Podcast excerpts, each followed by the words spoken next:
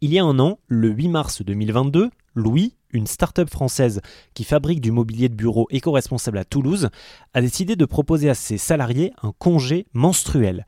Vous en avez déjà entendu parler puisque cela vient d'être voté en Espagne. Concrètement, chez Louis, c'est un jour que les personnes menstruées peuvent poser tous les mois si elles ont des règles douloureuses. Ce n'est pas obligatoire ni automatique. Au bout d'un an, l'entreprise d'une vingtaine de salariés a fait le bilan. Sur les 100 jours disponibles, un peu plus de 10% ont été pris sans impacter la production. Pour Margot, ébéniste qui travaille à l'atelier, c'est aussi une libération psychologique. Il y a toujours euh, ce petit truc de ah, euh, comment les collègues vont réagir quand je vais prendre mon congé, est-ce qu'ils vont pas penser que j'en abuse ou quoi?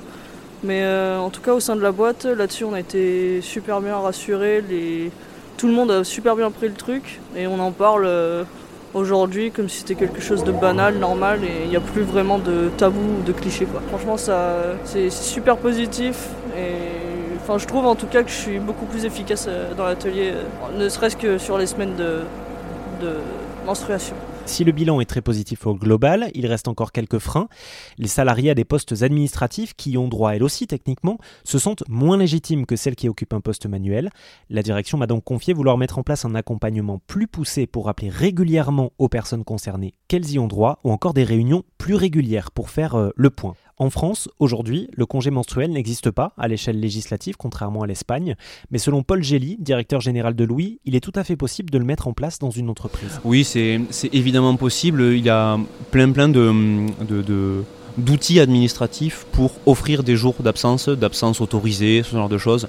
L'employeur peut tout à fait rassurer et dire à l'employé c'est ok, je te donne ce jour d'absence, je te valide ce jour d'absence et tu en auras euh, peut-être besoin de 10 fois par an, peut-être que 1, mais sache que c'est possible.